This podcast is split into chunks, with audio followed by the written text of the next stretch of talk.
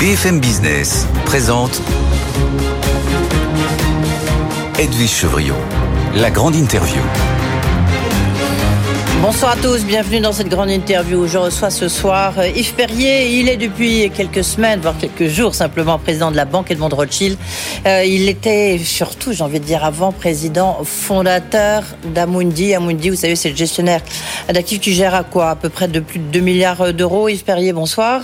Bonsoir. Merci d'être avec nous. La dernière fois, vous étiez venu en tant que patron d'Amundi. Là, maintenant, donc, vous venez en tant que président euh, de la Banque Edmond Rothschild, évidemment avec comme patronne opérationnelle Ariane de Rothschild. Mais pour l'instant, on va parler aussi de votre livre Quelle économie politique pour la France pour un nouveau pacte État-entreprise-citoyen, un livre que vous écrivez avec François Ebal, qu'on connaît bien aussi ici à BFM Business, aux éditions de l'Observatoire. Et j'ai envie de dire, tout va se recouper, un peu se mélanger, du reste, on voit bien. Mais évidemment, une réaction, euh, vous qui, euh, le grand gérant de fonds, euh, réaction sur la, la notation de la dette française. On a vu évidemment la dégradation de Fitch, et on a vu vendredi que Standard Poor's finalement a maintenu la dette de la France avec une perspective quand même négative. Est-ce que pour vous c'est un blanc-seing? Est-ce que c'est un sursis pour la dette française? Comment est-ce que vous analysez cette décision de Standard Poor's qui a salué les réformes, et surtout la réforme des retraites? Écoutez, d'abord, c'est une bonne nouvelle. Il vaut mieux une note maintenue, même avec une perspective négative, qu'une note dégradée. Euh, cela étant, les fondamentaux euh, de la France, dans ses grands équilibres, déficit budgétaire, endettement, sont pas bons. Ils doivent être redressés. Euh, et euh, au fil du temps, soit nous serons euh, capables, comme l'exprime le gouvernement, de redresser les finances publiques, à la fois par une dynamisation de l'activité, mais aussi une réduction des dépenses publiques, et notre note se maintiendra, ou autrement, si on n'y arrive pas, elle ne se maintiendra pas, et les investisseurs, à un moment donné, euh, peuvent se détourner de la dette. Vous savez, les, marchés financiers euh, sont, euh, comment dire, sont lents, ils sont, ils suivent, etc. Mais lorsqu'ils changent d'avis, en fait, ça peut être très brutal. Et donc, euh, redresser nos, finances publiques, euh, c'est vraiment un objectif euh, clé pour le, pour le pays dans la période qui vient. J'ajoute qu'on a 3 000 milliards de dettes, mais plus de la moitié est détenue par l'étranger. Donc, notre vulnérabilité est plus forte. Et avec le contexte de remontée des taux d'intérêt durables, vous savez, à horizon 5 ans, si les taux se maintiennent au niveau actuel, c'est-à-dire de l'ordre de, de 3%, euh, c'est à peu près 25 milliards de charges financières en plus. Qui oui, on dit que ça atteindrait même 70 milliards. Oui, 70 milliards, c'est en fait le premier budget de l'État. Oui, Donc on n'a pas le choix. Mais on n'a pas le choix. En même temps, on verra si la France est capable de tenir ses, ses promesses. Juste certains disent, mais en fait, euh, alors euh, Bruno Le Maire évidemment euh, a salué le signal positif euh, pour la France. Est-ce que c'est pas si positif que ça? Vous êtes d'accord, Yves Perrier? C'est c'est pas un non-événement. C'est quand même. Non, mais c'est pas un non-événement. Je crois que le problème de la dette, c'est le symptôme ultime, euh, je veux dire, du, euh, du, du, déclin, de l'affaiblissement euh, économique français. Euh, mais c'est par lui que peuvent venir euh, tous les problèmes et qu'on peut perdre en fait euh, la maîtrise des événements. Et, et donc il faut vraiment maintenant s'engager dans cette opération de, de transformation. Euh... Est-ce que vous pensez, vous qui les connaissez très bien, vous les avez côtoyés, vous les côtoyez depuis tellement longtemps, ces agences de notation, le, le fait si la réforme des retraites n'avait pas été enfin, j'ose pas dire votée, en tous les cas adoptée au forceps, est-ce que vous, est-ce que ça aurait changé la la bon. perspective de Standard Poor's notamment? Ça l'aurait pas amélioré. Non, non, ça je vous remercie. Oui, ça je pense que trouvé toute seule. C'était un élément important, mais simplement tout ne se résume pas à la réforme des retraites. On a 150 milliards de déficit budgétaire, un déficit primaire de plus de, de 100 milliards. L'Italie a un excédent primaire, par exemple, pour vous donner une comparaison. Donc les agences de rating, comme les investisseurs, regardent les faits, mmh. si vous voulez. Euh, donc, euh, oui, cette réforme des retraites est positive. Elle a un impact, on dit, d'une dizaine de milliards d'euros euh, d'économie, mais c'est pas suffisant. Mais enfin, euh, est-ce que vous pensez, euh, sans faire de langue de bois, même si c'est compliqué, vous êtes banquier, euh, est-ce que la France peut, est-ce que ben, Bruno peut tenir ses promesses? Parce que les promesses, il a dit, bon, une trajectoire de désendettement, des réformes, d'autres réformes. Bon, on attend de voir lesquelles. Lorsqu'on voit le calendrier parlementaire, on dit que c'est pas évident. Le gel des crédits en 2023, des économies en 2024. On sait pas forcément où est-ce qu'elles sont c'est possible, c'est tenable, c'est crédible, sachant qu'il y a encore demain un, mouvement social euh, contre cette réforme des retraites dans un climat social très tendu Je pense qu'on en est arrivé là, ce point de déficit public, euh, euh, qui n'est pas nouveau. Euh, depuis 1973, euh, la France n'a jamais voté un budget à l'équilibre. Sous De Gaulle Pompidou, 13 sur 14 budgets ont été votés à l'équilibre. Ouais. La dette publique représentait en 80 18% du PIB. Aujourd'hui, c'est 115%. Donc ça a été un mouvement continu. Et donc, euh, si on veut, euh, je veux dire, euh, régler cette question, je pense qu'en fait, il faut la prendre de manière globale. Euh, vous voyez, derrière la question des, des retraites, c'est travailler plus. Oui. Et en France, vous savez, je le mets dans mon livre, c'est que on est le pays au monde. Quand vous prenez le nombre d'heures travaillées rapporté à la population, qui est le plus faible, 635 heures, c'est 680 heures en Allemagne, 700 heures pour la moyenne de l'Union européenne, et, c'est 800 pour la moyenne de l'OCDE. Oui. Et ça veut dire quoi? Ça veut dire que l'économie, si vous voulez, au fond, avant d'être des règles, c'est du travail et c'est du capital. Oui, oui, on, on, va y revenir, on va y revenir parce que d'abord, je trouve dans votre livre, vous faites une analyse du déclin français depuis 1973 avec cette rupture entre les entreprises et les euh, et l'État en 1980-81 avec les nationalisations que je trouve très intéressant. On va y revenir. Juste, Tiens, du reste, dans votre livre, vous dites le capitalisme financier que vous avez incarné, Ferrier, mmh. je suis, enfin, vous incarnez toujours, mmh. il a creusé les inégalités, il a détruit les classes moyennes. Bon, on fait quoi pour réparer? On, on leur fait une baisse d'impôt de 2000 milliards? Non, on le réforme ce capitalisme parce que euh, fondamentalement, c'est le capitalisme, c'est quoi? C'est pas une idéologie, c'est un mode de production. C'est le mode de production qui a fait que l'humanité, qui vivait en gros au début du 19e, comme au temps des Romains, s'est développé, a complètement changé. Oui, mais le capi Maintenant, lequel capitalisme mais, Parce qu'aujourd'hui, ce qui prédomine, et vous y avez contribué, pardonnez-moi, c'est le capitalisme financier. Ce qui, ce qui s'est passé, ça s'est passé aux États-Unis, comme tous les choses, toujours, c'est la puissance dominante qui le fait, c'est que le capitalisme aux États-Unis a muté du Fordisme, qui était euh, euh, un capitalisme industriel de long terme où la finance est au service de l'industrie, bon, je, je schématise, un capitalisme financier qui est avec une logique de rentabilité à court terme et de maximisation de la valeur boursière. Oui, mais d'autres pays n'ont pas fait ce choix-là. Si on prend l'Allemagne, par exemple, elle est restée dans son capitalisme rénant, capitalisme industriel de long terme, etc. D'autres pays, comme je pourrais vous prendre la Corée du Sud, n'ont pas fait ce choix.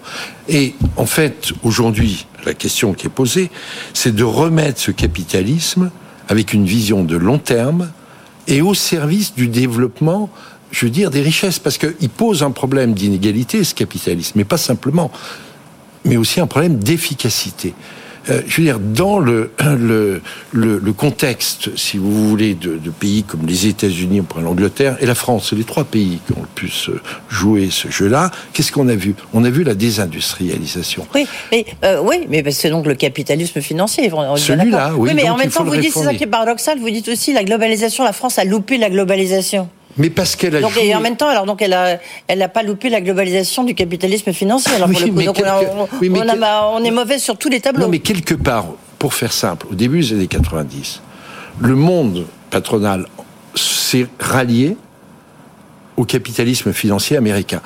Et c'est le moment où on passe de 10% du capital du CAC 40 détenu par des fonds étrangers à près de 50%.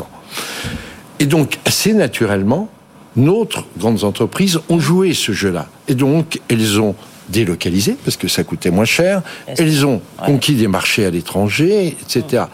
Mais c'est pas la même chose, en fait, que les Américains aient fait ce choix-là, parce que, euh, à la fin, eux contrôlent le système financier. Nous, nous le contrôlons oui. pas. Ah, ça c'est clair, oui, parce qu'on n'a pas de fonds de pension. Euh, un, un, un, petit point justement là-dessus. Juste comment vous expliquez que le marché des actions, les marchés des actions, soient toujours aussi hauts là en ce moment. Il se passe des choses, il y a des mouvements sociaux, euh, il y a des. L'Allemagne est en récession, euh, pas la France. Euh, comment, comment vous expliquez ça?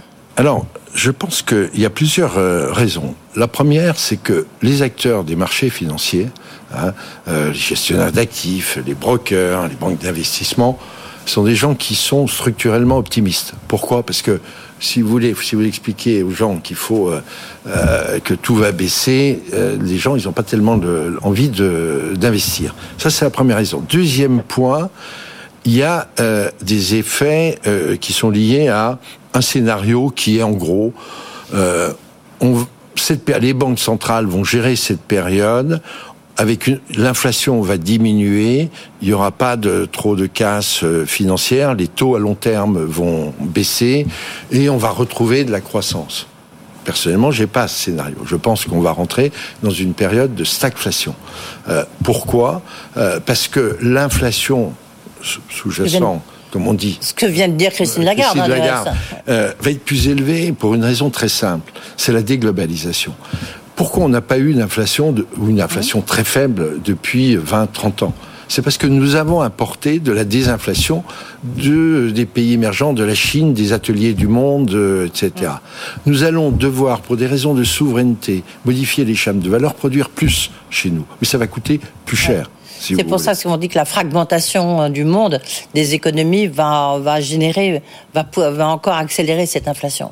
Oui, bien sûr, et aussi parce que tous ces pays, euh, c'est plus simplement, euh, euh, vous savez, les gens qui travaillent et nous, les cerveaux, c'est que ce sont devenus des compétiteurs globaux en termes de technologie dans les pays comme la Chine, mais on peut prendre aussi l'Inde sur certains égards, ont développé des, des capacités importantes. Et ça veut dire qu'ils ont un pricing power, comme on dit, sur beaucoup de choses. Donc on aura euh, plus d'inflation et on aura peu de croissance. Pourquoi? Euh, parce qu'il faut contenir nos déficits euh, publics. Il faut contenir la dette. Donc, ça veut dire qu'il y aura une pression sur le pouvoir d'achat, donc sur la demande. Si vous voulez. Donc c'est mon scénario. Alors le troisième raison qui explique ça, c'est aussi, elle est technique, c'est tous les rachats d'actions. Je ah trouve d'ailleurs que dans la réforme, mm. les réformes à faire de, de ce système de capitalisme, je pense que et Biden a commencé à le faire aux États-Unis. Euh, un petit peu dans l'accent sur le partage de la valeur, mais un tout petit peu. Mais oui, mais je pense qu'il faut retrouver un certain équilibre de la partage de la valeur. C'est c'est du bon sens. Mm. Je dirais que c'est même du, c'est même pas une question morale, c'est du réalisme économique c'est du réalisme économique. Comment rapidement, parce que le, temps passe vite, mais c'est vrai qu'on a tellement de questions à, vous poser. Euh, vous, est-ce que vous direz que la France est en déclin ou décrochage? Vous, vous dites déclin. Hubert Védrine, qui préface votre livre, dit moi, je dirais plutôt décrochage. Mais on est en déclin? La France est en déclin? Non, mais en déclin relatif, ce que j'écris dans le livre, euh, par rapport aux autres pays. Euh, le PIB par habitant français, aujourd'hui, c'est 15% de moins que l'Allemagne, c'était égalité par rapport à l'Allemagne. Le PIB par habitant de la France est le 12e de la zone euro. On n'a plus que les pays du Sud et les pays de l'Est euh, derrière nous.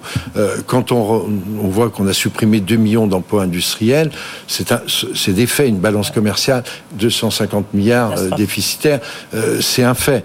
Donc, déclin, déclassement, euh, je vais pas faire. Mais en tout cas, on y est, quoi. On, bien sûr, bien sûr. Il nous faut inverser la tendance. Là, et déjà, vous dites la grande divergence qui existe entre l'Allemagne, parce que on, voit bien, eux, ils ont, eux, ils sont en termes de notation, ils sont nettement au-dessus de nous, hein, donc ça c'est clair. Mais vous, vous, dites, je vous cite, la grande divergence franco-allemande. Euh, en fait, on la mesure avec à travers cette désindustrialisation de la France, les déficits, l'endettement euh, croissant. Euh, donc, en fait, on, on est en train plutôt de se rapprocher de l'Europe du Sud. Oui, bien sûr. Oui. Non, mais il faut. On va faire partie de l'Europe du Sud. Une, et sans, sans, non, mais une des difficultés, de, euh, la, une des difficultés de la période actuelle, c'est que le diagnostic euh, global n'est pas partagé, pas, pas assez débattu. Vous savez, il y a deux ans, Combien d'économistes expliquaient qu'on était dans une nouvelle ère monétaire, que l'argent euh, serait toujours facile, etc. Et donc, il faut commencer par le diagnostic. Et il faudra s'attaquer à l'ensemble. Si on veut que les Français le comprennent, Il faut que ça s'inscrive dans une démarche globale et avec une ambition globale, une ambition de puissance, euh, je veux dire, pour le pays. Parce qu'on ne motive oui, pas vous dites simplement... que la France doit redevenir une puissance économique. J'ai envie de dire, ça tout le monde le souhaite. Le problème, c'est comment. Alors vous dites, ça force, forcément, c'est un, un con pour un banquier euh, euh, historique, mais vous dites, ça passe par la réindustrialisation. Mais c'est ce qu'essaye de faire le gouvernement. On voit que c'est pas Oui, mais si c'est- évident que ça. c'est tout nouveau. Ouais. Et c'est tr- très bien. Ouais. Le, le- le- le thème de la réindustrialisation, voire de la réindustrialisation verte, est un excellent thème. C'est nouveau. Euh, c'est- c'est que depuis 2-3 ans qu'on a fait le virage sur l'énergie nucléaire, si vous voulez. On a vécu dans le mythe créé dans les années 90 de l'économie servicielle. C'est un mythe parce que euh, en fait, ce qui entraîne, qui crée la valeur ajoutée, c'est l'industrie. Et tous les pays qui ont le PIB le- euh, par habitant le plus élevé sont les pays qui ont le taux euh, d'industrie par rapport au PIB le plus élevé. Oui, et on voit bien avec, la, tu vois, encore une fois, la, euh, l'Allemagne. Parce qu'en plus, vous dites la déglobalisation dans laquelle nous entrons, on en Oui. a parlé à l'instant, euh, ne rend pas le monde pour autant moins compétitif. Donc ça, c'est, peut-être notre difficulté. Donc il faut qu'on le soit. Grande chance, la transition énergétique qui rebat un peu les cartes. hein. Ça, même clairement les cartes, euh, notamment entre l'Allemagne et la France. On a fait des choix énergétiques très différents. On est dans l'affrontement, du reste. Et c'est peut-être ça la chance de la France. Exactement, c'est un, c'est un des points au fond. Ce livre, c'est un livre de diagnostic, non pas des symptômes, mais des causes profondes. Deuxièmement, c'est un livre d'analyse de ce qui change en géopolitique.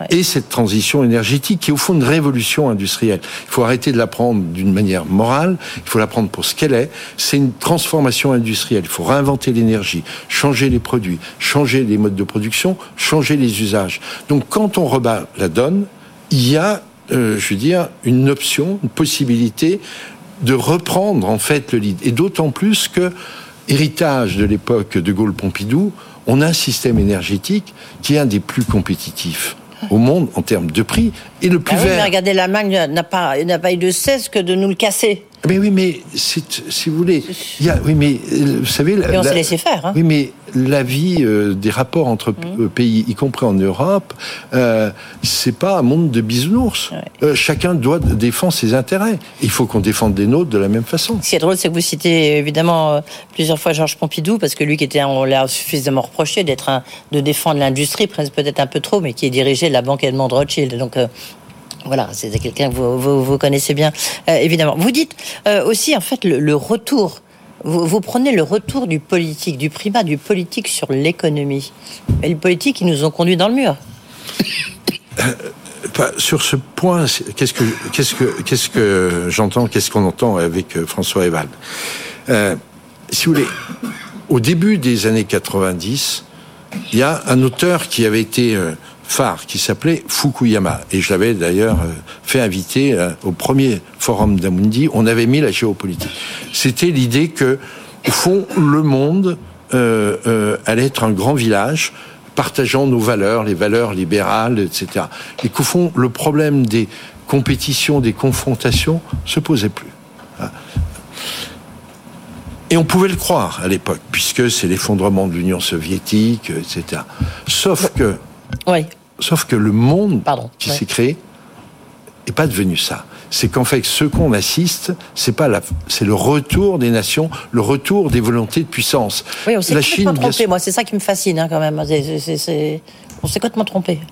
Les choix ont été, euh, depuis les années... Enfin, du reste, vous- c'est vous-même qui le décrivez. Hein. Oui, mais oui, parce que parce oui, que il faut c'est- se remettre dans le. Mais maintenant, on fait quoi? Alors, rapidement, que, fait-on? Parce qu'il vous reste deux minutes pour, vous- pour dire ce que, ce que, vous faites. Que fait-on? C'est- Il faut que trois acteurs se transforment. Je vais le faire très simple. L'État doit se réformer pour redevenir un Ouais. État stratège et pas un État thérapeute. Ouais. C'est-à-dire, il faut dépenser moins pour dépenser mieux. C'est possible. Oui, enfin, tout le monde essaie de le faire et personne n'y arrive. Hein. On l'a jamais vraiment fait. Bon. Deuxième point, il faut que les entreprises prennent davantage en compte l'intérêt général du pays et pas simplement l'intérêt des actionnaires. Et c'est pour ça que je suis pour une mobilisation de l'épargne des Français davantage en faveur des entreprises françaises. La- le grand drame des années 90, c'est que on a pris, on a dénoyauté les privatisations en baladure. On n'a pas créé de fonds de pension. Et donc, dans fonds de pension, les propriétaires, donc des entreprises, ils se trouvent, sont Oui, trouvés mais aux États-Unis. là, Comme ensuite votre pacte, le, le- le- la troisième, Troisième niveau, point, euh, le, le- troisième pilier, c'est le citoyen. Les citoyens, ils veulent pas français, plus. ils veulent pas. Oui, mais le Ils citoyen... ont jamais voulu de fonds de pension, ils ont Mais jamais voulu de mais réforme non, des mais retraites, attendez, ils ont les jamais. citoyens, ils se préoccupent pas des fonds de pension, trucs, Bah, des quand même, là. si, bah, oui, si. mais attendez. La réforme des retraites, ça va être la savez, privatisation. dit, que, on dit que les Français, dans les sondages, sont parmi les peuples les plus pessimistes au monde. Ouais. Alors moi, je dis, mon- dans mon livre, je dis, en butane, je dis, c'est peut-être parce que, en fait, c'est les plus lucides. C'est-à-dire que les Français, au fond, Ah. sont conscients, en fait, que euh, si, si on continue, on, voilà, ça ira mal globalement pour le pays et pour eux. Et vous voyez que, par exemple, la question de la dette, qui était une question absence. Aujourd'hui, trois quarts des Français Absolument. sont préoccupés par la dette. Ouais, il y a un sondage. Il y a Et donc, je pense qu'il faut tenir un langage de vérité aux Français. Il faut ensuite que tout le monde fasse un effort. Les citoyens, les entreprises et l'État. Et puis, retrouver ce qui existait sous la période de Gaulle-Pompidou. Et en fait, euh, oui, votre livre, franchement, je vous conseille de le lire. Et en général, je dis rarement ça, mais parce que je trouve qu'il y a une analyse de ce qui se passe aujourd'hui, de pourquoi on est arrivé là. Moi, c'est ce que j'ai trouvé très intéressant. Les réformes, on est bien d'accord, mais toute la difficulté. Euh, merci beaucoup. Vous reviendrez nous parler de la banque Edmond de Rothschild, parce que alors là, pour le coup, on n'a plus le temps euh, bien. pour nous dire pourquoi vous avez quitté Amundi pour prendre la présidence de cette banque aux côtés d'Ariel de Rothschild. Ariane de Rothschild, ça sera pour la prochaine interview. Merci beaucoup. Avec grand plaisir. Yves Perrier, notre invité. Quelle économie politique pour la France? Préface d'Hubert Védrine, donc coécrit avec François Evald. Et c'est aux éditions de l'Observatoire. Merci beaucoup, Yves Perrier, d'avoir été avec nous. Voilà, c'est la fin de cette grande interview. Tout de suite, Tech Co. Vous serez tous sur la keynote d'Apple. Grâce à qui? Grâce à François Sorel. Bonne soirée.